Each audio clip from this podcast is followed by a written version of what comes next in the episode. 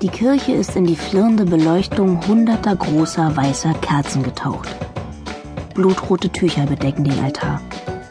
Der Priester trägt ein bodenlanges liturgisches Gewand mit goldenen Brokatverzierungen. Zahlreiche junge Messdiener mit heller Haut und dunklen Augen schwenken Rauchfässer und verströmen so viel Weihrauch, dass ich heftige Atemnot bekomme. Dabei geht es mir eh schon schlecht. Nils heiratet. Der Mann, der zu mir gehört, heiratet eine junge Frau, die mich dafür bezahlte, dass ich die beiden zusammengebracht habe. Er heiratet Simone, die zum ersten Mal in ihrem Leben von einem Mann wegen ihres Seins und nicht wegen ihres Aussehens geliebt wird.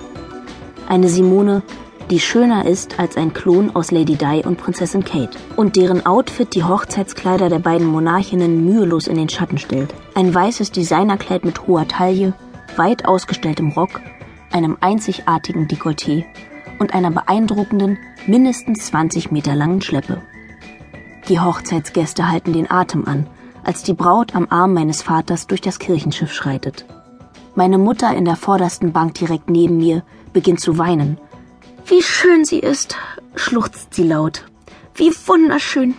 Wie glücklich mich diese Heirat macht. Ach, so glücklich, wie mich meine leibliche Tochter niemals machen kann. Ich werfe meiner Mutter einen irritierten Seitenblick zu, den sie auf der Stelle angriffslustig zurückgibt. Du hattest deine Chance, du hast sie nicht genutzt. Jetzt siehst du, was du davon hast. Mein Vater liefert die Braut bei dem am Altar auf sie wartenden zukünftigen Ehemann ab. Um Nils Kopf herum entdecke ich einen leuchtend hellen Schein. Auch er ist überirdisch schön. Mit leisen Schritten gesellt sich mein Vater zu uns in die Bankreihe. Ach, Vati, meine Mutter lächelt unter Tränen. Das ist der schönste Tag in meinem Leben. Und ich hoffe, die Tochter wird uns viele kleine Enkelkinder schenken. Auch mein Vater wischt sich eine kleine Träne aus dem Augenwinkel. Irgendwie habe ich das Gefühl, etwas verpasst zu haben. Simone ist nicht eure Tochter, erkläre ich meinem Vater, der mich mitleidig betrachtet. Weißt du nicht, dass wir Simone adoptiert haben?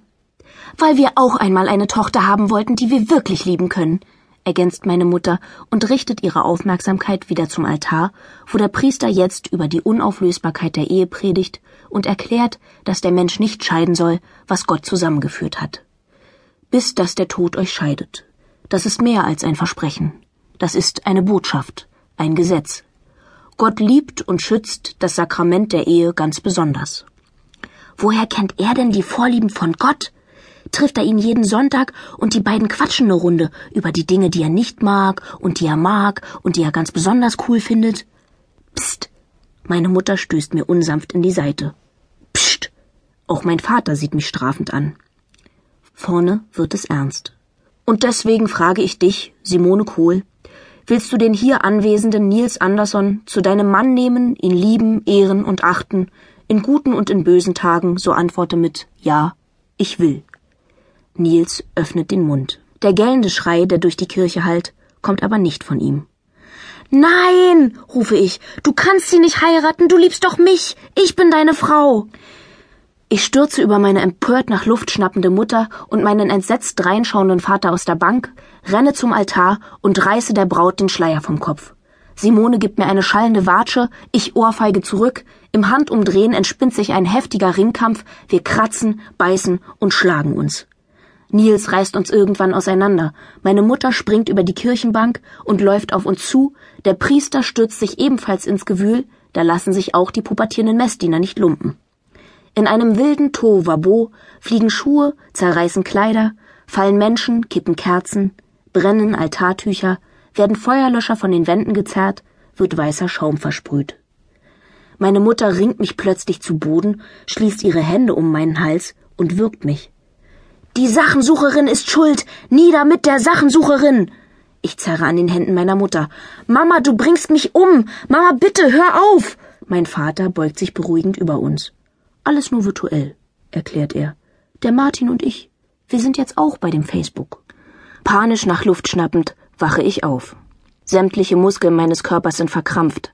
Es braucht bestimmt eine Viertelstunde, bis auch die letzte Zelle davon überzeugt ist, dass ich überlebt habe, außer Todesgefahr bin und der Albtraum vorbei ist.